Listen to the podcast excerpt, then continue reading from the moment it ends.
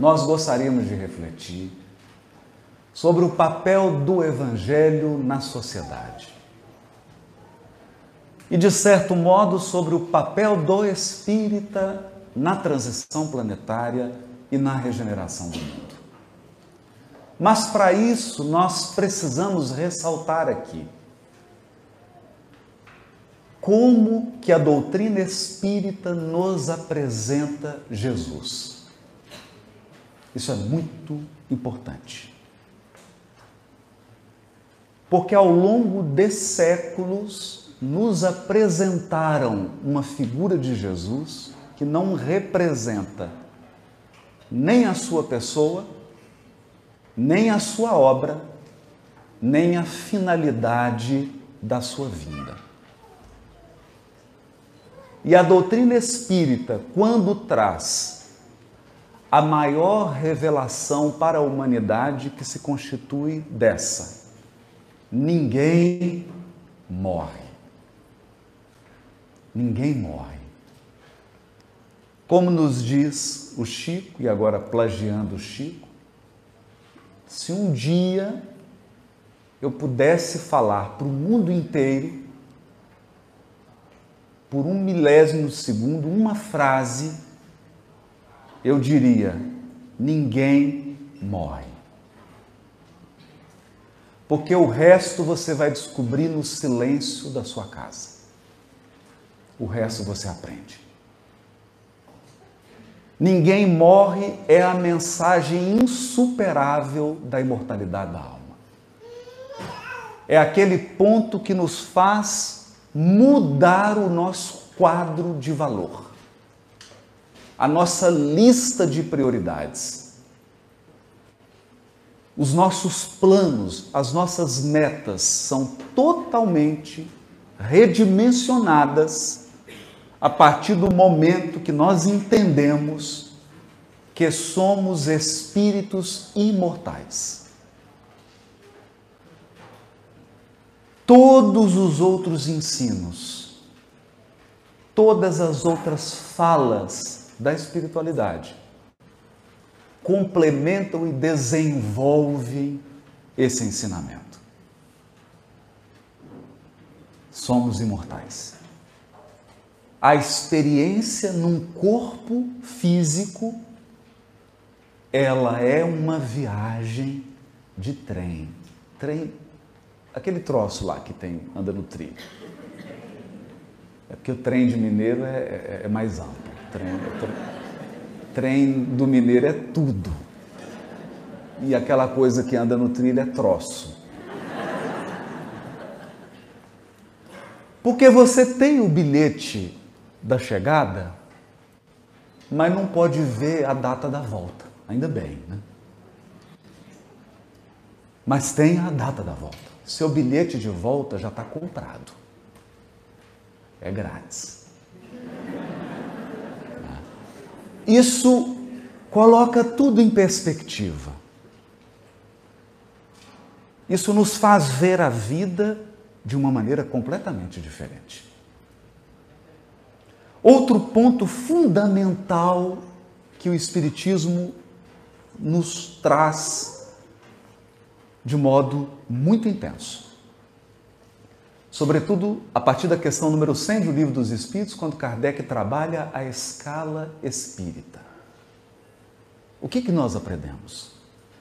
Que você sai aqui em Santos e você não vai encontrar pessoas que estão no mesmo degrau evolutivo.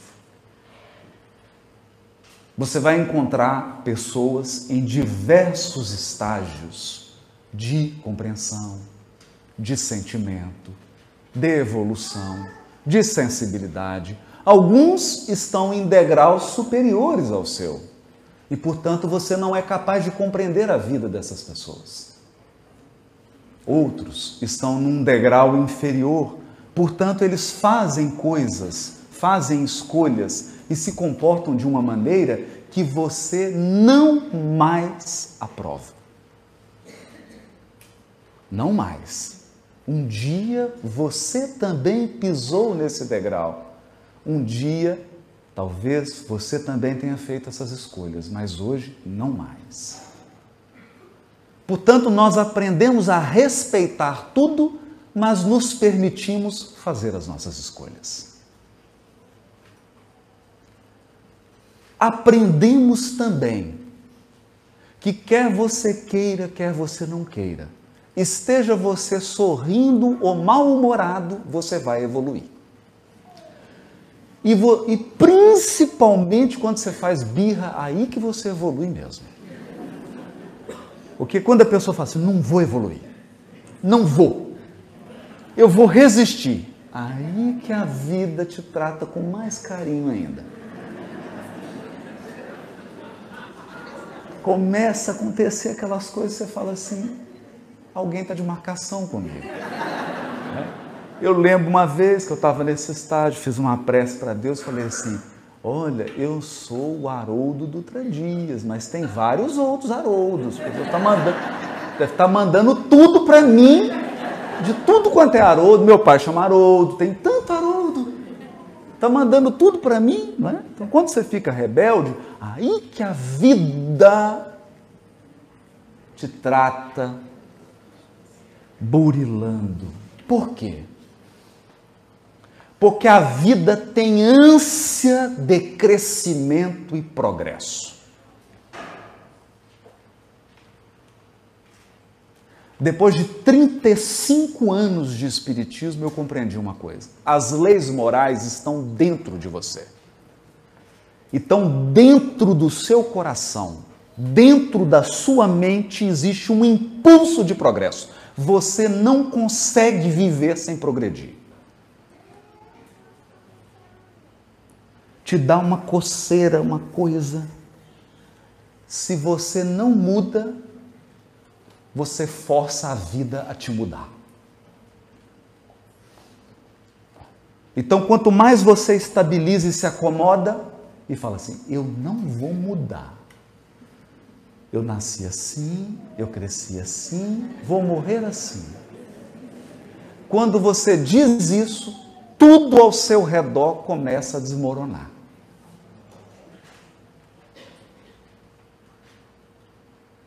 Por quê? Porque as forças interiores se projetam. E você inconscientemente grita, roga e pede à vida que ela faça a mudança que você não tem coragem de fazer. O progresso é uma força psíquica. Nós fomos criados para progredir e melhorar. Essa força então nos conduz a um crescimento gradativo. À medida que o tempo passa e a própria vida orgânica, a própria lógica da vida de um encarnado nos força a progredir. Então eu me lembro de um tempo atrás, quando eu tinha 15 anos, Aí o tempo vai passando, o tempo vai passando, você já não consegue mais subir a escada naquela velocidade que você subia.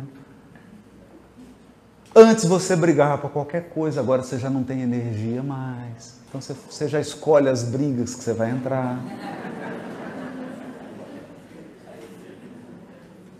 Então, o próprio envelhecimento, o próprio amadurecimento do corpo físico, ele vai impondo impondo posturas, comportamentos que nos forçam ao progresso, à interiorização, ao aperfeiçoamento moral.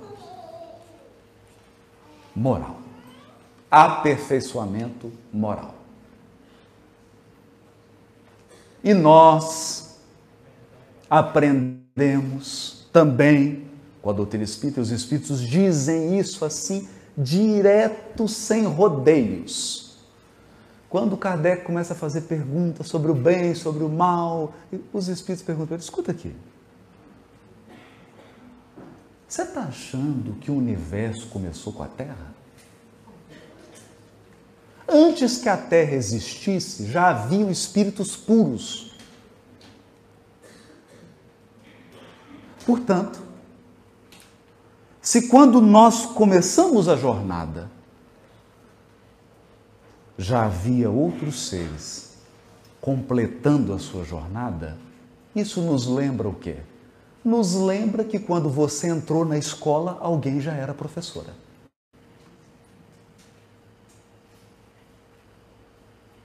Quando você ingressou no jardim da infância, alguém já era professora ou professor. Quando você passou no vestibular, ingressou, por exemplo, nessa faculdade, já tinha pessoas aqui dando aula.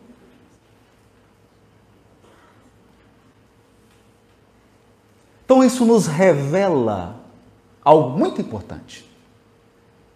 Há corações que estão adiante,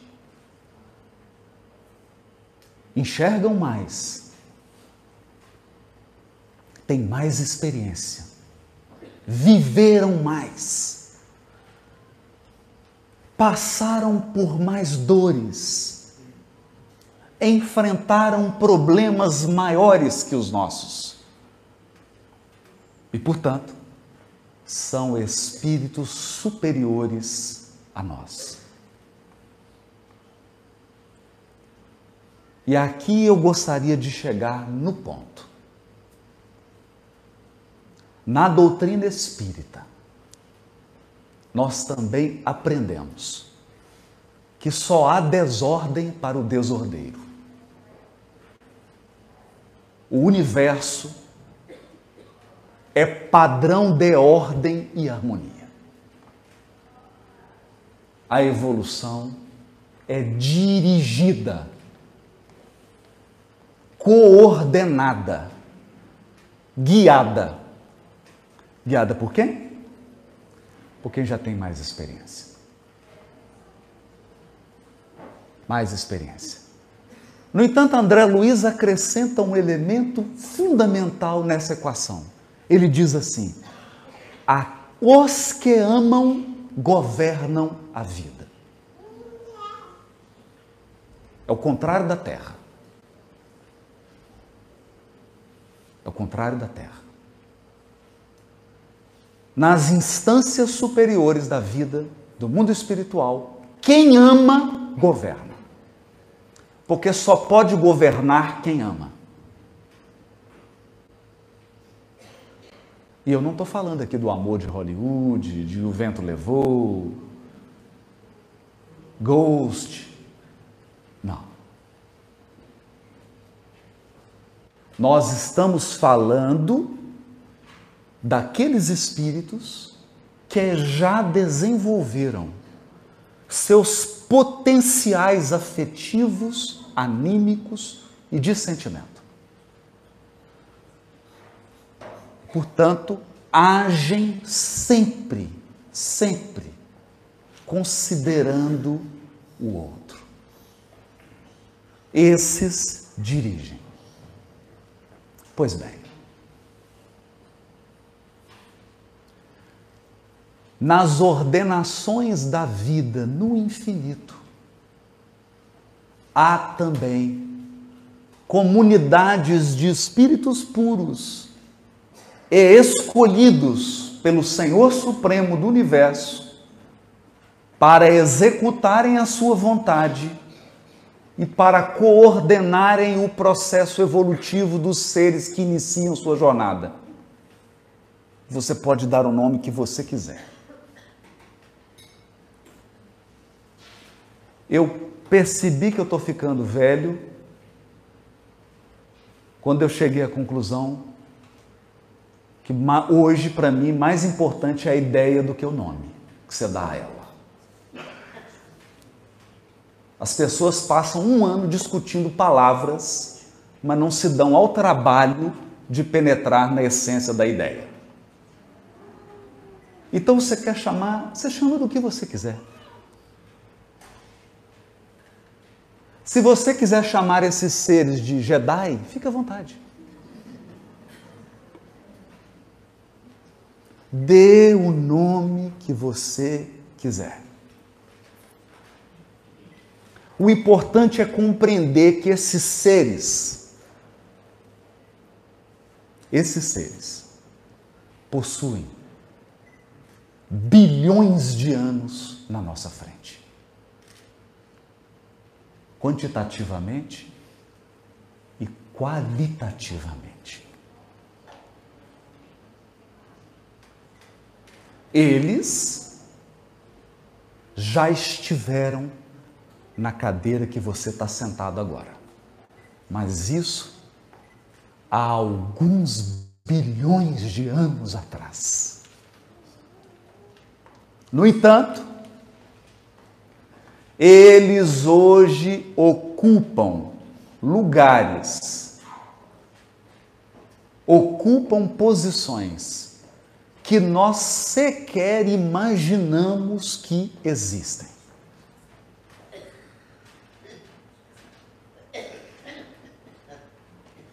E, portanto, um deles se corporificou no plano terrestre.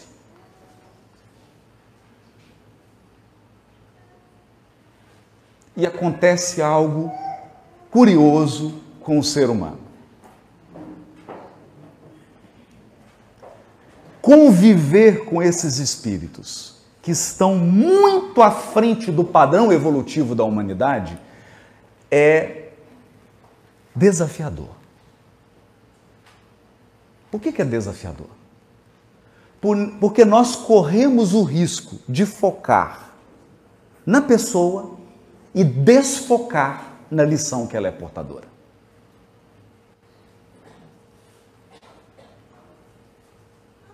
Então nós ingressamos num processo de idolatria e começamos a adorar esses seres, mas eles não vieram aqui para serem adorados.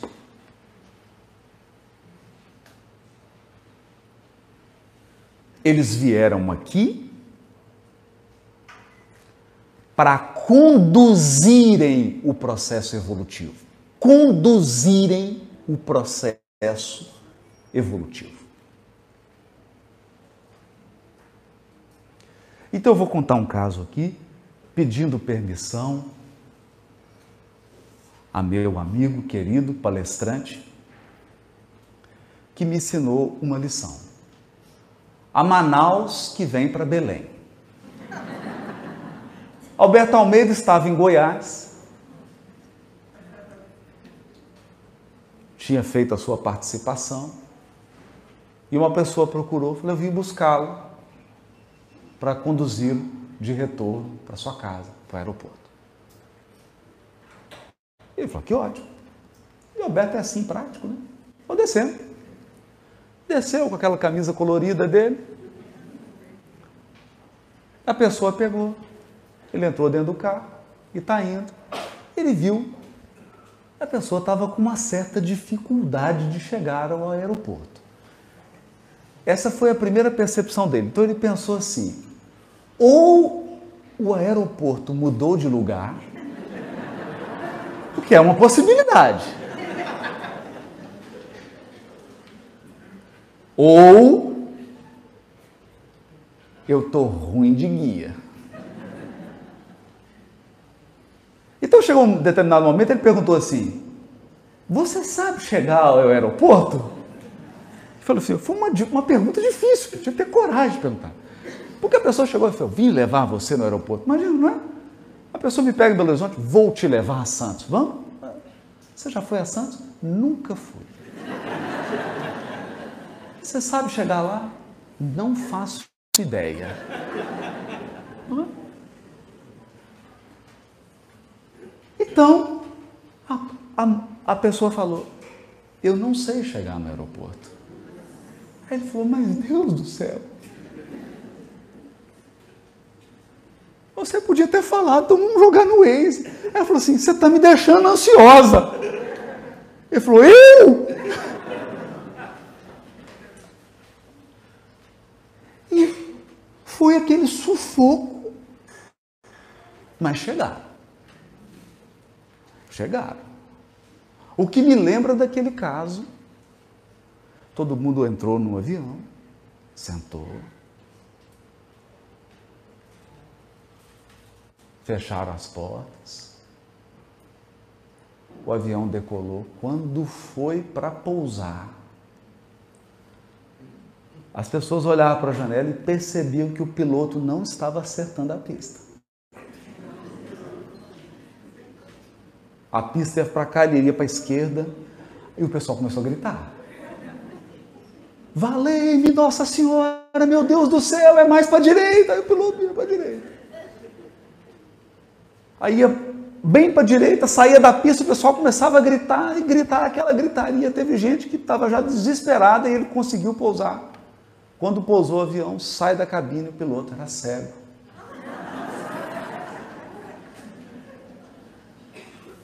Estava com o copiloto que também era cego. E o copiloto falou para o piloto assim: o dia que eles não gritarem, a gente não pousa. É? Só que eu dei uma boa notícia. Quem guia o nosso processo evolutivo não é cego.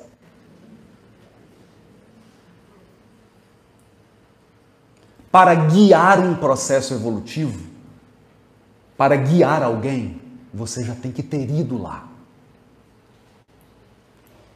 Eu gostaria de frisar isso.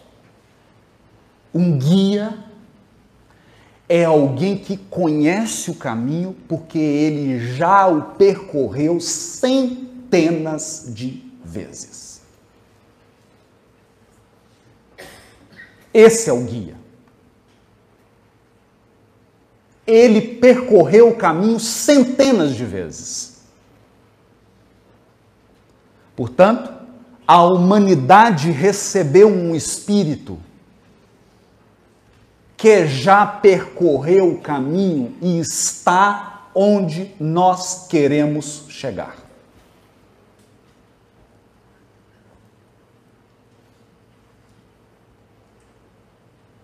Onde nós queremos chegar. O que me lembra um professor meu na faculdade que era muito talentoso e muito ignorante. Então, uma vez ele propôs uma questão, nós erramos a questão, ele apresentou a resposta. E aluno é danado, né? Porque o aluno sempre inventa uma maneira de parecer que a resposta está errada, que é a dele que está certa. Então, nós inventamos uma teoria lá e fomos apresentar. Ele ouviu, falou: Ah, vocês estão seguindo esse autor? Nós não estamos seguindo ele, não, professor, só pegamos porque ele responde errado como a gente. E nós queremos o ponto da questão. Ele então bateu no nosso ombro e falou assim: escuta aqui, eu tomei uma decisão na minha vida. Eu só vou escutar quem já está onde eu quero chegar. Eu vou repetir para vocês.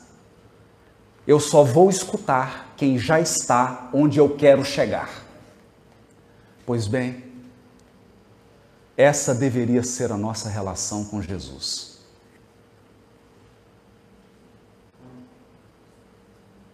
Então, quando eu falo aqui de evangelho, esqueça séculos de tradições religiosas. Eu estou falando de um guia, de um modelo, alguém que já está onde você quer chegar.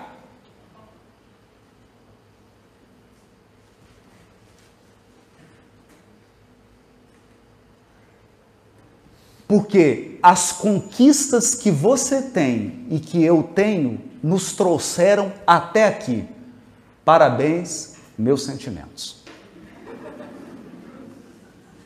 Parabéns, porque as suas qualidades te tornam a pessoa que você é hoje. Mas os seus defeitos estão te colocando nas expiações e provas que você está passando por elas.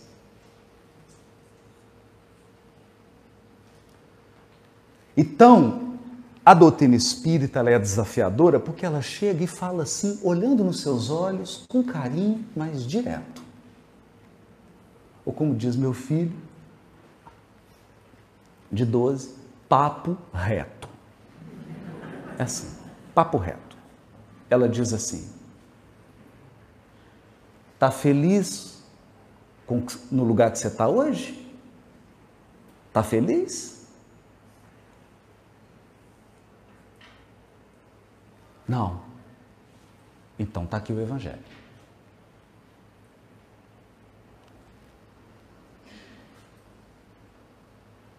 Porque se você continuar pensando, se você continuar sentindo, e se você continuar agindo como você age hoje, você vai continuar onde você está. O que, que o Caetano Veloso diria sobre isso? Cada um sabe a dor e a delícia de ser o que é. Isso é bom e é ruim. É bom e é ruim. Porque, evidentemente, você tem virtudes, qualidades, dons e talentos. Isso é ótimo.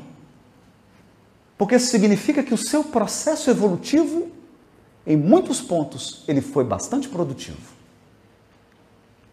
Mas, em compensação, você traz imperfeições, limitações,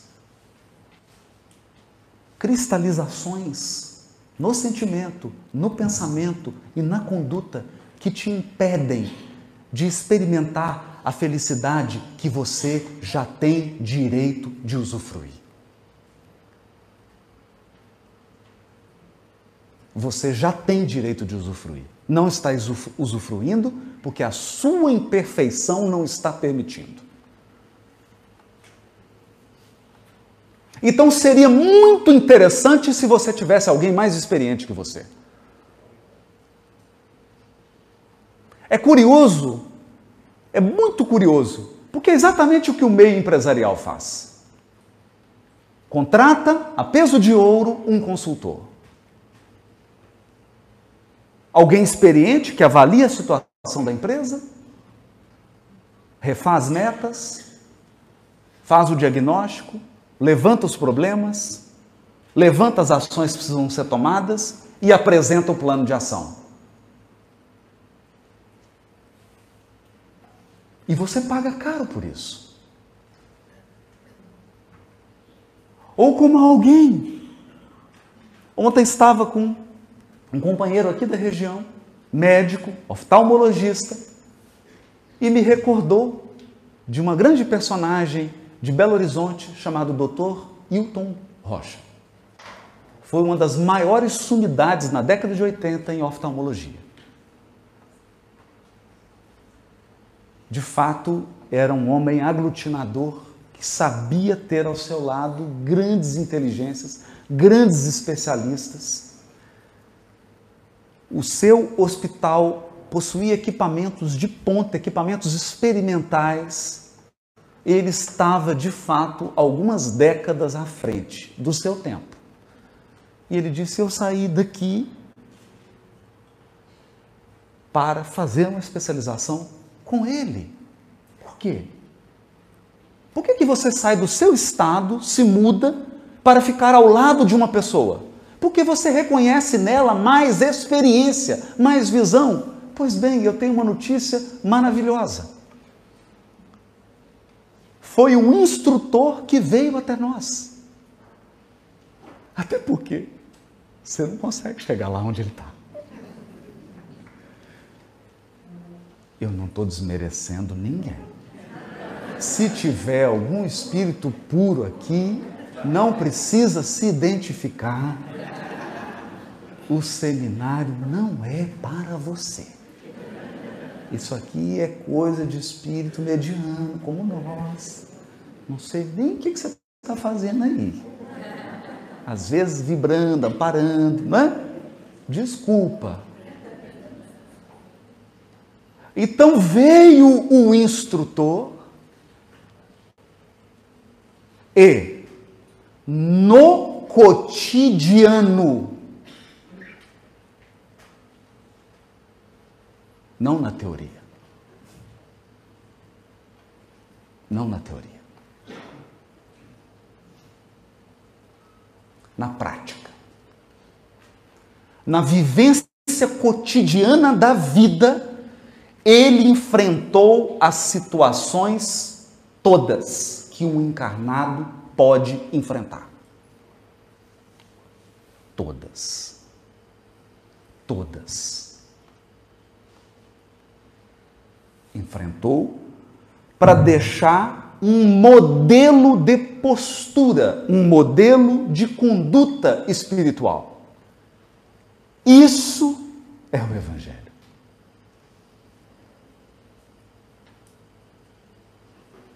Isso é o Evangelho. O Evangelho é uma síntese da experiência dos espíritos puros e felizes. Dos espíritos puros e felizes. É uma síntese. É um paradigma. É um modelo. E ponto. Portanto, quando o Evangelho é compreendido nessa ótica, muda tudo. Muda tudo. Porque eu não estou preocupado se o sujeito está adorando Jesus Cristo como Salvador.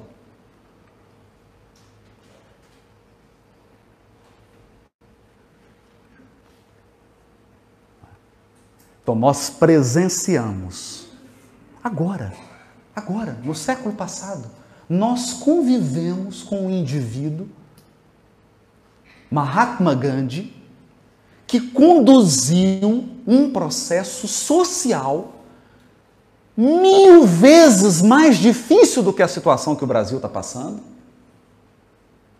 Mil vezes mais difícil ele conduziu um processo sem um ato de violência. E hoje nós assistimos estarrecidos cristãos fazendo propaganda de violência no Facebook. Tem alguma coisa errada.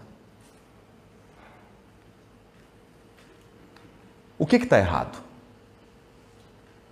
Mahatma Gandhi foi a um congresso de teologia em Londres.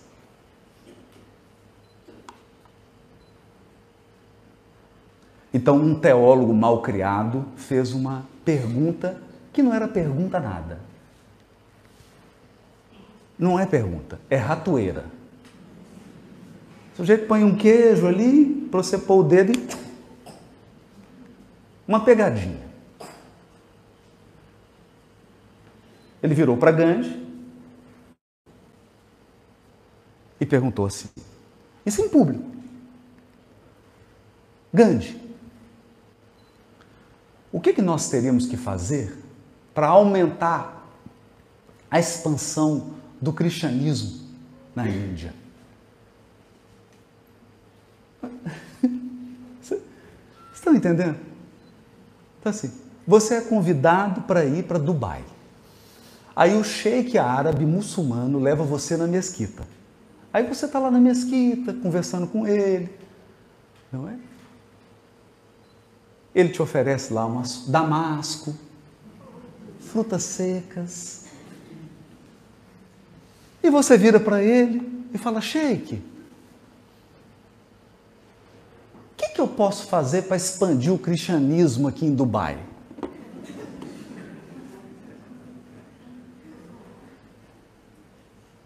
Não é? é uma coisa grosseira, não é? É de muito mau gosto isso. É de muito mau gosto. É muito grosseiro isso. Então o Gandhi recebeu essa grosseria. O Gandhi recebeu esse fanatismo, essa pobreza espiritual e fez o quê? Devolveu na mesma moeda? Mas aí ele não seria Gandhi. Não. Gandhi recebeu as pedras e ofereceu flores. Ele disse assim: Ah, você quer expandir o cristianismo na Índia, então você precisa de duas coisas. E aí todo mundo falou: Meu Deus, né? E agora? Será que o Gandhi vai dar dois chutes na canela, um na esquerda, um na direita? Ou será que ele vai falar alguma coisa? Aí o Gandhi assim, duas coisas. A primeira, a primeira delas, para vocês terem sucesso, o cristianismo precisa ser ensinado sem deturpações. Aí, parece que a pessoa engasgou, teve que oferecer água para ela. Então, primeira coisa, se você quer ampliar o cristianismo, ensina cristianismo sem deturpação.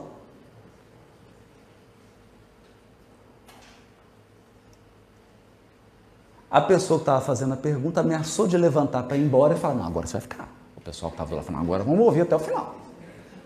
Segunda coisa, disse Gandhi. Segunda coisa para o cristianismo ter sucesso na Índia e no mundo. Os cristãos precisam viver como Jesus Cristo.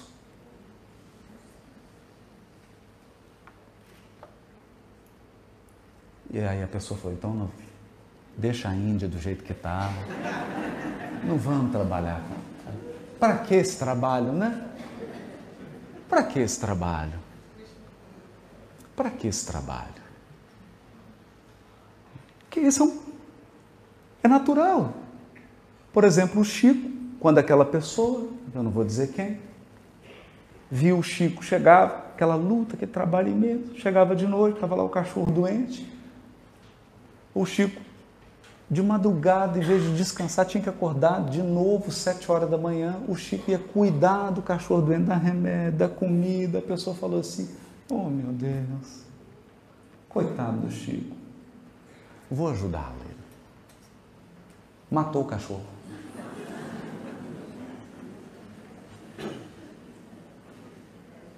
Né? É assim que a gente ajuda. Entende? O encarnado ajuda assim. Ah, vou matar. Tá? Matou o cachorro. Acontece, eu não sei quem tem cachorro. Então, quase um mês aí, uma cachorrinha já tinha 12 anos lá na casa da minha mãe, desencarnou.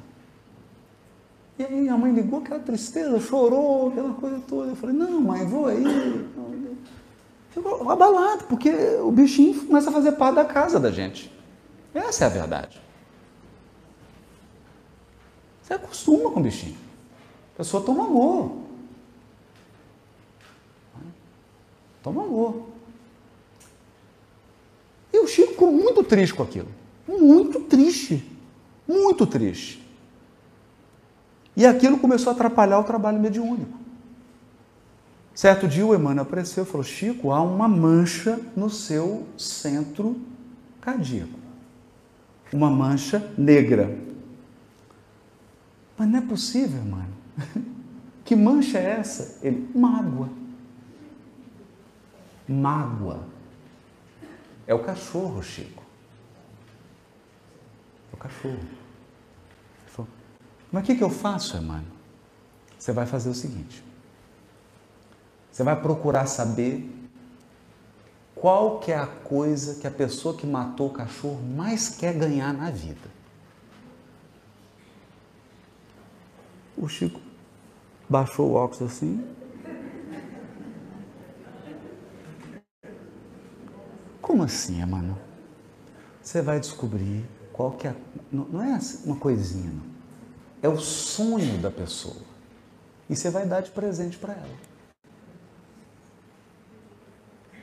E o Chico falou assim: Emmanuel, deixa eu ver se eu entendi. A pessoa me ofendeu. Ela matou o cachorro que eu amo. E eu vou dar um presente para ela. É isso que o senhor está propondo? Ou a minha mediunidade está com algum problema de animismo? Sabe o que, que o Emmanuel respondeu? O Chico, a receita não é minha, é de Jesus Cristo.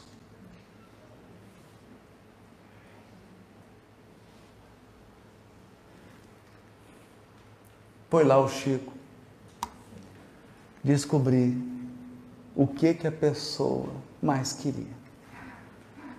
uma máquina de costura. Meu Jesus, caríssima. O Chico foi lá ver a máquina, era assim, várias vezes o salário dele, dividiu aquilo de três encarnações. Três. Pagou um terço. Vai ter que reencarnar mais duas vezes para pagar essa máquina. Dividiu aqui, o dinheiro já não dava.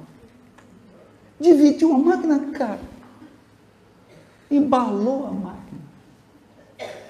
Foi lá levar a máquina de costura para a pessoa que matou o cachorro. Que ele entregou a máquina de costura até tremendo. Que, sabe quando você faz aquela prestação, você, você sabe que não devia? Aquele misto assim de prazer e, e dor. A pessoa fala, oh, que calça bonita. Você fala, é. Que sapato lindo. Vou pagar até dezembro. Aquela coisa.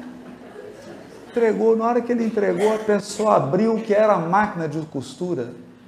Uma luz saiu do peito da pessoa e foi até o centro coronal, o centro cardíaco do Chico um jato de luz e limpou tudo o que tinha, o que não tinha, o que ia ter.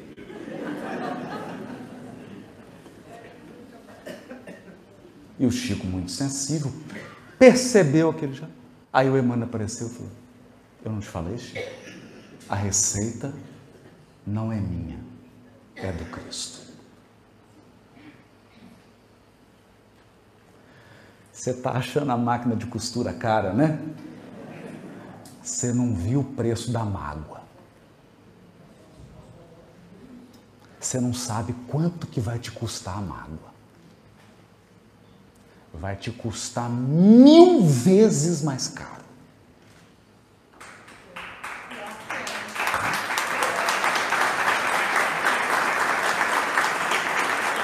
Então, então, quando nós falamos de evangelho, é desse evangelho. Por favor.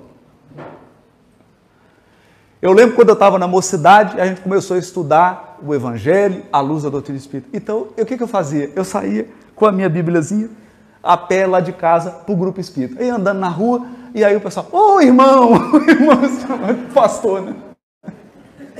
Daí um tempo, ah, o pastor Haroldo está chegando, né? Até hoje, né? Aí, lá vem o pastor falar do evangelho, né? Que a pessoa não compreendeu ainda. Que existe um código ético e moral universal. Para além das convenções humanas, partidárias, políticas, existe um código universal moral. Quanto custa não seguir esse código? Custa apenas a sua felicidade e a minha. Custa apenas a nossa felicidade.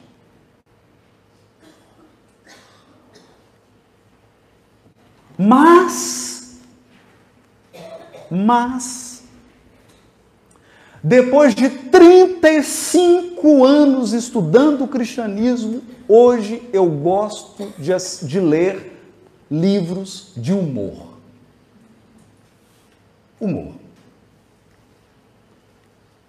Qual o mais divertido livro de humor que eu gosto ler, de ler? História do cristianismo.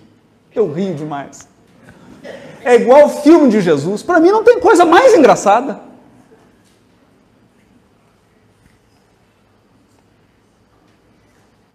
É a coisa mais divertida. Eu, eu gosto, eu preparo uma pipoca dessas de micro-ondas e leio, falo, agora deixa eu ver. Aí você, gente, é muito divertido. Porque, por exemplo, colocam Jesus como um revolucionário. Qual revolucionário que você conhece que foi para a cruz?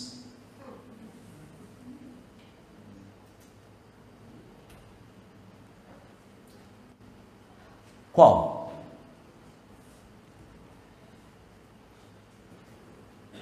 É, é, é muito divertido. É muito divertido. Então, muitos de nós queremos, não Jesus, nós queremos o Harry Potter. Que o Harry Potter, ele chega aqui com a varinha dele, o chapéuzinho, voando naquela geringonça, que é uma vassoura, aliás, muito divertida. E ele fala assim: Ô oh, pessoal, vocês estão com problema na política? Estamos. Vou resolver. Plim!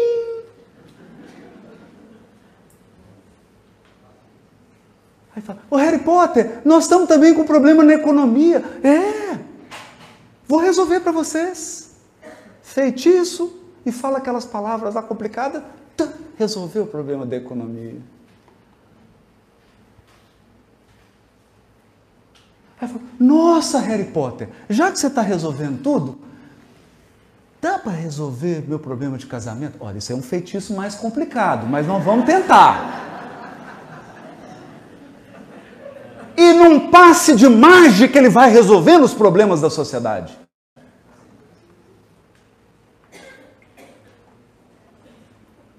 Mas não tem problema. Os apóstolos também pensaram que ia ser assim. Eles também. Por que, que eles pensaram que ia ser assim? Imagina, você está aqui com Jesus, não é?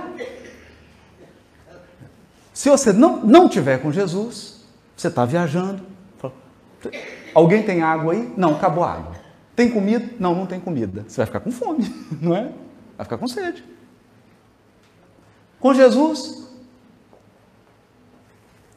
aquela multidão, chegou a hora do intervalo, a hora do lanche. O organizador do evento, que era Simão Pedro, falou assim: Mestre, vou mandar o pessoal embora. Porque a comida só dá pra gente. Despede o pessoal, dá um tchau aí. Não é? Então tá, gente, um abraço. Vão com Deus, vão para casa em paz. Porque só tem cinco peixinhos. o que tem de pãozinho aqui, peixe, Jesus falou: não, não, não. Manda todo mundo sentar em ordem. Em ordem. Que nós vamos alimentar a todos. Simão Pedro olhou para aquela cestinha e falou assim: Vai ficar todo mundo com fome. Não é? E multiplicou os pães, os peixes. Então, o que, que o apóstolo sentiu? O que, que ele sentiu? Não tem problema. Aí estão lá no barco, Jesus relaxa, aí vem aquela tempestade e não sei o que, o pessoal apavora, vai, vai afundar. Acorda ele. Mestre, nós vamos afundar. Aí Jesus chama a atenção do vento, chama a atenção da tempestade, acalma tudo, fica em paz. E ainda fala com eles, pouca fé. Ele fala, gente, esse negócio do evangelho vai ser bom demais. Em cinco anos nós vamos mudar a humanidade. Não é? Ele anda em cima da água. Ele acalma a tempestade. Ele multiplica os peixes. Isso aqui, em cinco anos nós vamos reformar a economia, política, tudo. Supremo, está tudo resolvido. Está tudo resolvido. Não é? até o momento em que prenderam Jesus. Prenderam, ficou aquele clima, olharam para Jesus, vai soltar, né? Agora, agora vamos resolver um problema da humanidade. Jesus fica quieto. O Simão Pedro, que era meio ansioso, pegou a espada já falou assim: Deixa eu começar esse negócio. Já cortou logo a orelha do soldado. Jesus abaixa. Isso não está no Evangelho, não, mas eu estou só acrescentando. Passa o dedinho assim. para tirar a terra da orelha. Coloca a orelha no lugar. Eu já vi gente cortar a orelha dos outros, mas colocar de novo no lugar eu nunca vi. Colocou no lugar, colou a orelha. Aí o Simão falou: opa, peraí, deixa eu. E falou: embainha a tua espada. Porque se você está achando que eu vim aqui para fazer violência, você está enganado. Quem com ferro fere, com ferro será ferido. Aí, perfeito mesmo. Vamos aguardar. Qual que é a mágica agora? Agora não tem mágica. Agora tem testemunho.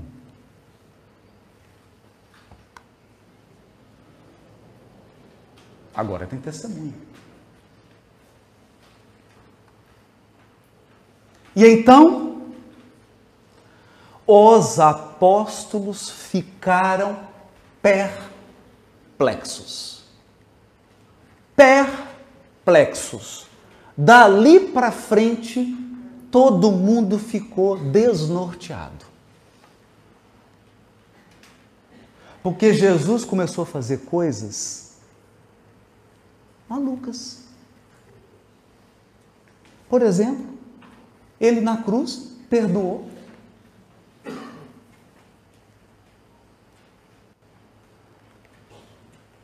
Acabou o processo da crucificação, surgiu um indivíduo chamado Saulo de Tarso. Começou a perseguir cristão.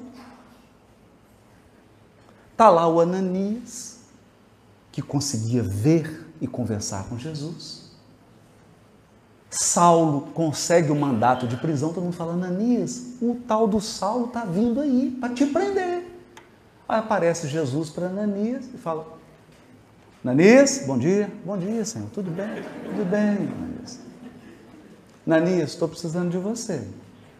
Mestre, diz, preciso que você vá lá procurar o Saulo. Ele falou, qual Saulo, Senhor? O de Antioquia? Não, Ananias. O Saulo da Galileia, aquele que é amigo da minha prima, o Saulo da. Não. Senhor, esse Saulo que o senhor está falando aí, seria o de Tarso? É o de Tarso. Mestre, já tem uns meses que o senhor está fora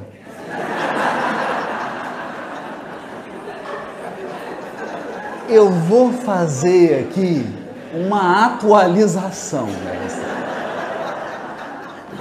senhor sabe que as coisas mudaram depois que o senhor foi, o senhor nem imagina. Está tudo mudado, mestre. Mudou tudo. Esse Saulo aí, ele quer me matar. Sabe? Eu sei que eu, tô, eu sou testemunho que eu estou falando com o Senhor, eu sei que a morte não existe. É que eu não estou querendo ir agora. Percebe? E aí Jesus manda lá no sal. E é aquele sal que é curado. É aquele sal.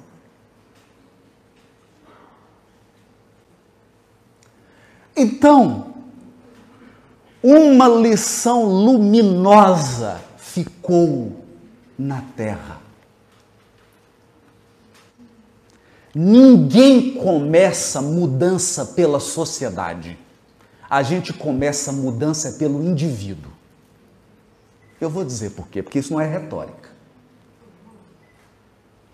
Eu vou dizer por quê. A pior coisa da vida é você criar regra para quem não quer obedecer a regra. Quem aqui já foi síndico de prédio? Levanta a mão, por favor, quem já foi síndico aqui?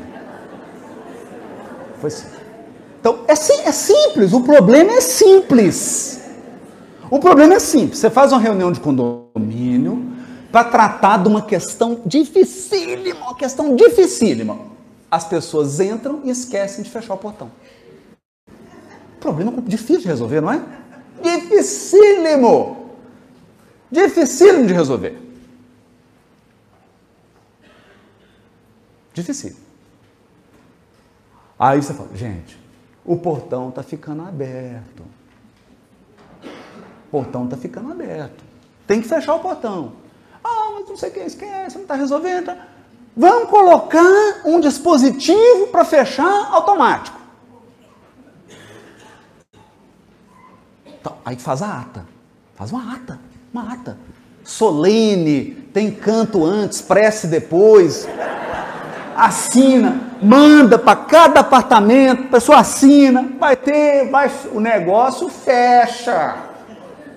Então você passa porque fecha. Uma semana depois, tá lá o portão no meio do carro, por quê? Porque a pessoa passou, parou no meio para esperar o portão fechar.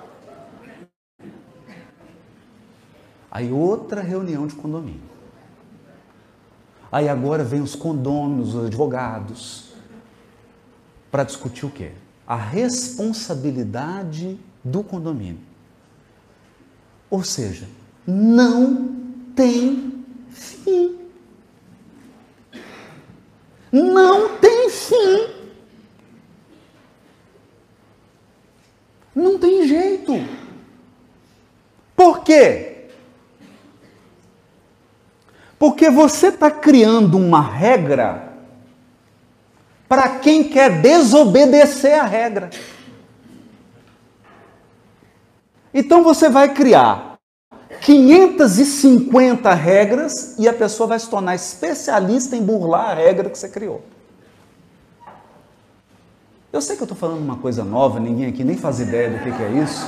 Afinal de contas, isso não acontece na pátria do Evangelho. Então, isso é uma ilusão. Sabe por quê? Porque quanto mais educado um indivíduo, quanto mais espiritualizado um indivíduo, menos regra ele precisa. Por que será? Que será? Você está num local educado, você está andando aqui, aí a pessoa vai passar e fala: Não, por favor, passa. Não precisa regra. Não precisa regra. Tem até o caso que eu já contei aqui e hoje eu já não consigo mais fazer sacolão. Não consigo mais comprar verdura depois que eu ouvi esse caso do Chico. O Chico estava comprando tomate, Aí ele pegava um tomate bom e um ruim. Um bom e um ruim. Aí chegou, espírita é curioso, né? Então chegou um espírita, ficou olhando aqui, falou, que mediunidade é essa? É?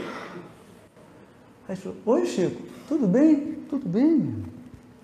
Chico, eu não estou entendendo esse jeito seu de comprar tomate. Por que, que você pega um bom e um ruim?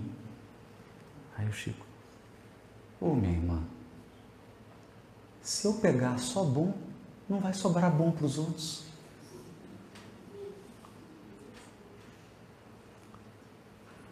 Precisa juiz para um espírito desse?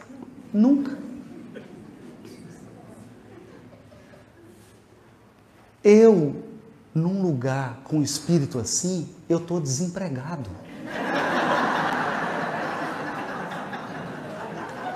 Não tem trabalho. Aliás, o Emmanuel diz isso. Uma mensagem que ele fala: no futuro, os tribunais silenciarão. Eu falei: pronto, acabou. Ah, chegou lá na regeneração planetária, ainda bem que eu já voltei aposentado. Quer dizer, não sei se aposentado, mas desencarnado. Eu vou estar desencarnado e não, Cara, não vou, vai acabar tribunal, vai acabar. Acabou. Não precisa. Não precisa. Porque o indivíduo que chega, vê umas tomadas, mole. fala, gente, tem que sobrar bom para todo mundo, eu não vou pegar só bom para mim. Eu, para que regra para um espírito desse? Responde para mim.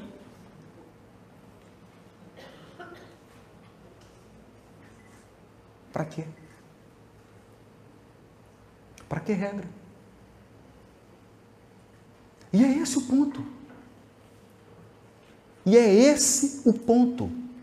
Hoje, uma das maiores tendências jurídicas do planeta é a justiça conciliativa e restaurativa. O que é a justiça conciliativa? Todo quem está na área sabe, mediação e conciliação. A gente chega lá e fala, qual que é o problema? O problema é esse. Vamos resolver? Vamos resolver. Resolve. Resolve. Senta e resolve. Então, o que você demorou um processo 10 anos, você sentenciou e não resolveu, e não resolveu, senta lá as pessoas, concilia resolve para sempre. Então nós temos uma visão de mudança que é assim: que hora que vai vir alguém para implementar a regeneração? Não, não, não. Não é assim. É que hora que eu vou me regenerar.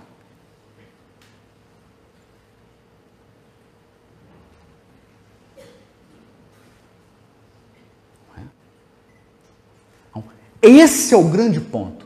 É por isso que Jesus, que acredite no que eu vou te dizer, Jesus é mais experiente que você. Talvez você fique com raiva do que eu estou dizendo. Você não aceite isso agora, mas Jesus tem mais experiência que você. Se funcionasse começar pela sociedade, ele teria começado pela sociedade.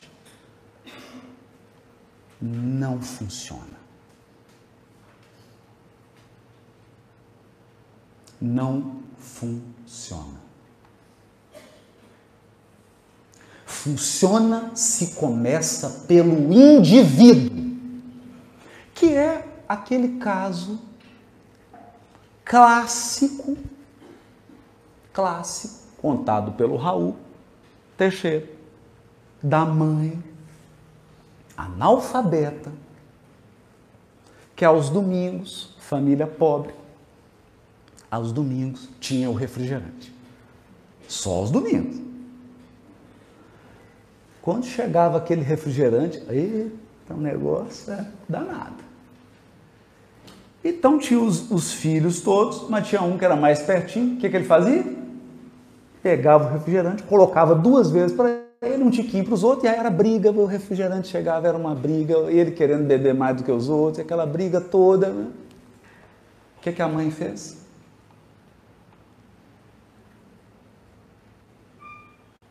Chamou o filho egoísta e disse assim: Filho, a partir de hoje eu tenho uma tarefa para você. Você coloca o refrigerante para todo mundo. É você que vai administrar o refrigerante. Vai colocar o refrigerante. Escuta o que eu estou te dizendo. Colocar. Ah, que beleza. O que, que ele fez? Pegou um copão desse tamanho. Colocou. Copinho desse. Colocou o cheião. Colocou o pequeno. A hora que ele ia pegar, a mãe falou: Não, não, não. Eu combinei que você ia colocar. Agora o seu irmão vai escolher.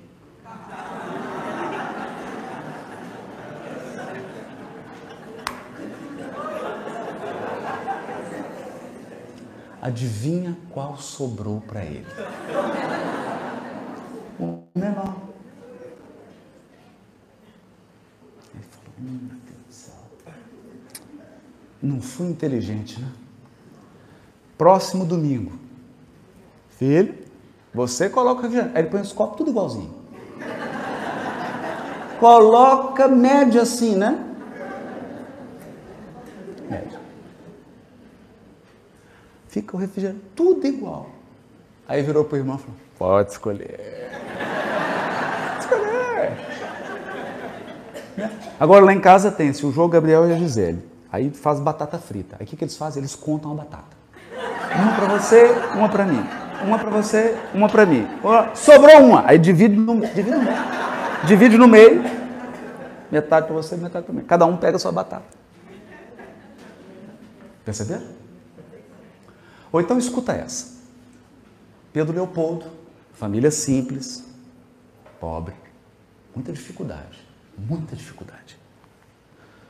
Fazia o quê? O Chico tinha uma hortazinha, falava uma couve, uma alface, coisinhas lá, né? Saía para trabalhar, a vizinha colhia a couve, colhia o alface. Eu chegava, meu Deus, essa alface está diminuindo. Aí descobriu que a vizinha estava pegando emprestado, sem devolver, a alface, a couve e demais hortaliças. Então, o Chico, é incrível. Aí o Chico espera o Emmanuel para ele. Fala assim, Emmanuel, eu estou com um problema, estou precisando de um conselho do senhor. O que, é que foi, Chico? A vizinha está pegando a alface. O que é que faz? A vizinha antiga, mano, colega da mamãe, próxima. Como é que faz? O Emmanuel, para pensar. Já sei, Chico. Pede para ela tomar conta da horta. Aí o Chico chegou lá, ô oh, fulana, como é que tá? Tudo bem, Chico? Ô oh, minha irmã, você é tão amiga de mamãe. É, era, sua mãe. A gente confia tanto em você. É, Chico, obrigado. Não é? Eu queria te pedir um favor muito grande. Você acredita que estão pegando as coisas da horta aqui de casa? E a gente queria te pedir você tomar conta da horta. Então eu vou deixar a chave aqui. Cuida dessa horta para mim. Resolveu o problema.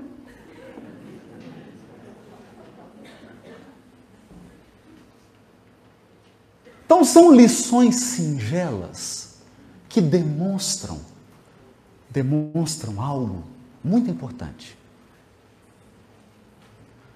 O evangelho começa em mim. Se não mudar o mundo, você muda de mundo.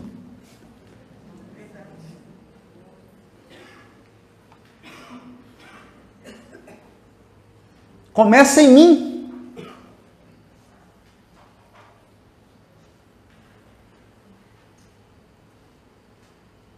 Mas eu vou dizer uma coisa.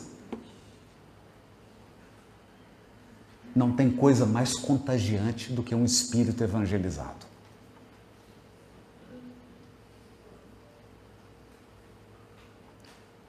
O espírito evangelizado, ele transforma a nossa vida.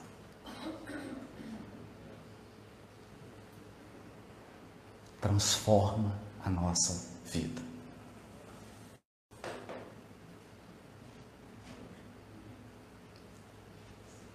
Por isso, eu vou citar um caso apenas. Na época, um dos meus professores, foram uma professora, depois mais dois, esses outros dois eram meus professores de hebraico. Eu estava na casa deles, a gente conversando sobre isso, e eles me contaram um caso.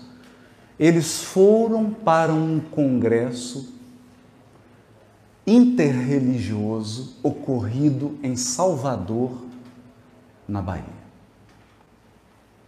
Foram representantes católicos, eles eram católicos, protestantes, espírita, pessoas da Umbanda, do Candomblé e de demais religiões de matriz africana e se reuniram e aí deram a palavra Cada um ia fazer uma fala, então veio. Um lá falou complicado, aquelas teorias todas, aí o outro falou também complicado, e, falou, e cada um querendo falar mais bonito que o outro, né? Então, aquele assim, aquela disputa de quem fala mais bonito. E tinha uma mãe de santo, com aquele vestido enorme, branco assim. Uma senhora mais velha, e ela prestando atenção e achando bonito, entendendo nada. Chegou a vez dela falar. Ela levantou. Eu estou achando esse congresso aqui tão bonito, mas não estou entendendo nada. Que é umas palavras complicadas, né, meus filhos? Umas palavras complicadas. Eu, eu até estava preparando uma fala, mas eu vou ter que ir embora, não vou poder falar. A pessoa, será que ela ficou ofendida? Mas por que a senhora está ofendida com alguma coisa? A gente fez alguma coisa? Não, é porque ontem eu recebi e estou cuidando de cinco moradores de rua que eu levei lá para dentro de casa e eles já estão lá agora sem almoço, tem que dar comida para eles. Foi embora, o congresso acabou. Falar o quê?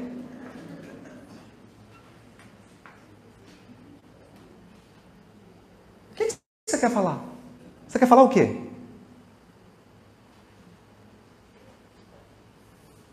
Ela pegou cinco moradores de rua, levou para dentro da casa dela. Vamos embora acabar com os moradores de rua?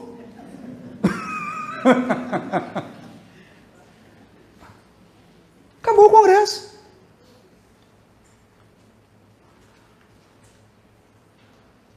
Percebe? E nós estamos esperando para sair a próxima lei que vai mudar o Brasil.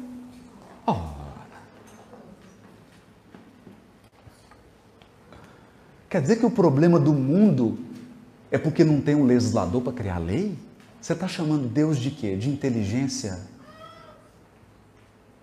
mínima?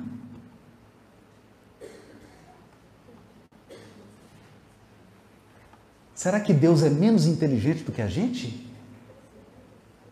Mas você já encontrou a casa pronta. Você encontrou a casa pronta. O universo está funcionando e você nem entende.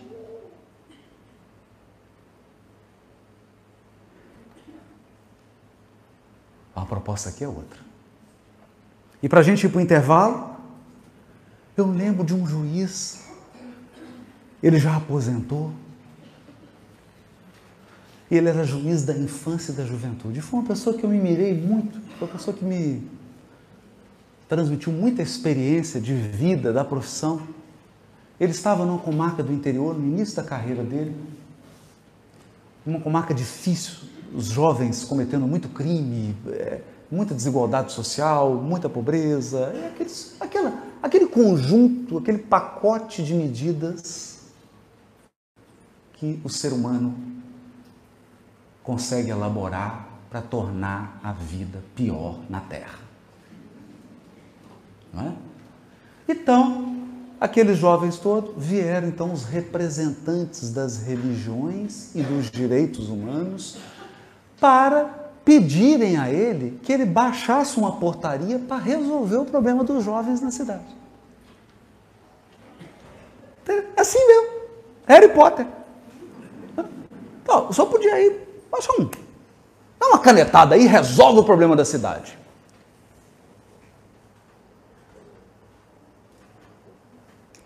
Ele falou, olhou.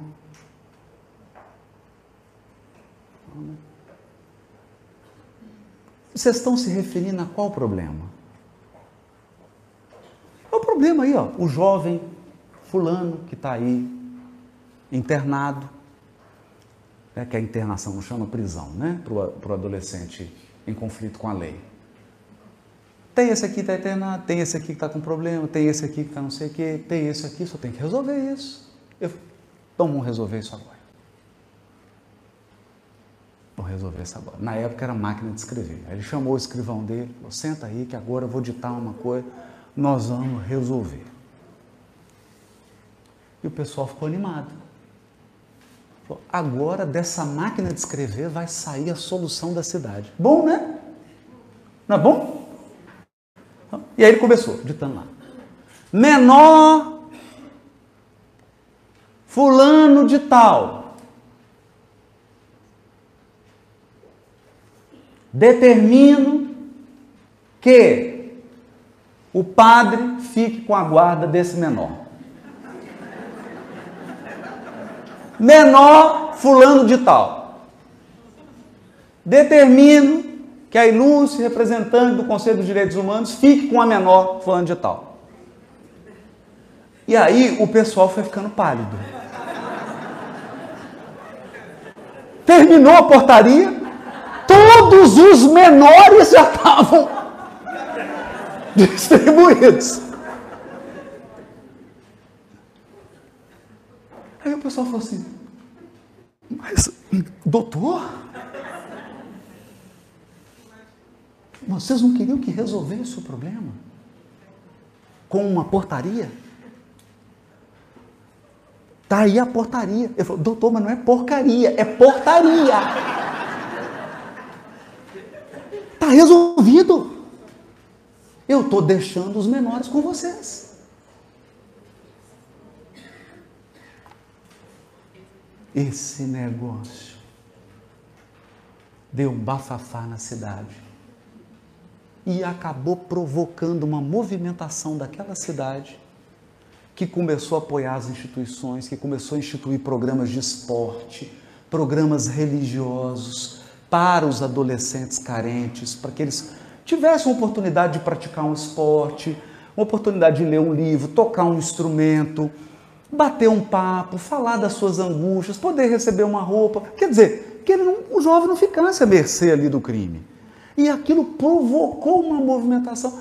Ele tirou a portaria porque o pessoal estava quase tendo infarto lá. Não, é? não.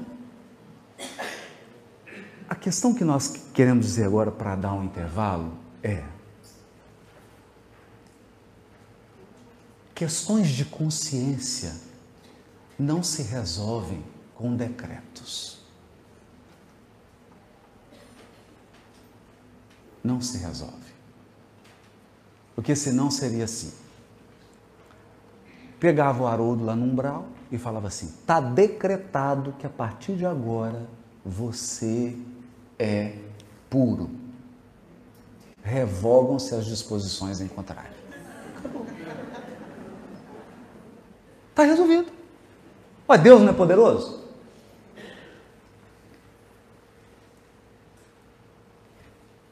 Questão é que você esqueceu de uma regra do universo que foi criada por Deus: livre arbítrio. Livre arbítrio. Acabou. Então as pessoas chegavam para Jesus, chegavam para ele, ele olhava e falava assim: O que, que você quer que eu faça?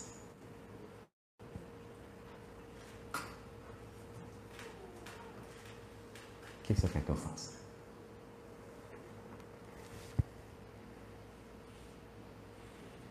Você perguntava.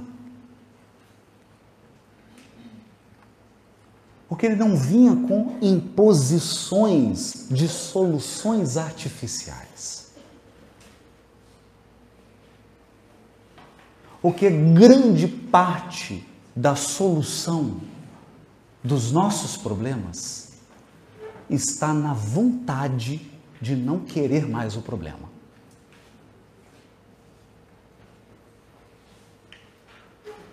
Então vamos para o intervalo, mas eu vou contar uma coisa sobre o mundo de expiação e prova. O mundo de expiação e prova é semelhante àquele caso do mineirinho que estava vindo de Belo Horizonte para Santos. E na Fernão Dias ele parou num posto que tem perto de Campo Belo. Entrou no posto, tinha um cachorro uivando Gente, Não tem coisa mais dolorida do que um cachorro uivando de dor.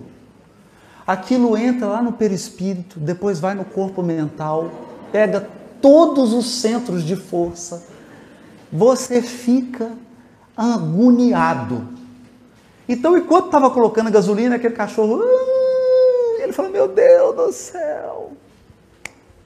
Virou para o frentista e falou: Moço, de quem que é esse cachorro? Esse cachorro é do dono do posto. Pelo amor de Deus. Né? Por que, que esse cachorro está uivando? Ah, ele está gritando assim porque está deitado em cima de um prego. Ah, não é possível. Não é possível. E por que, que ele não levanta? Ele não levanta porque está doendo o suficiente para ele chorar, mas não está doendo o suficiente para ele levantar.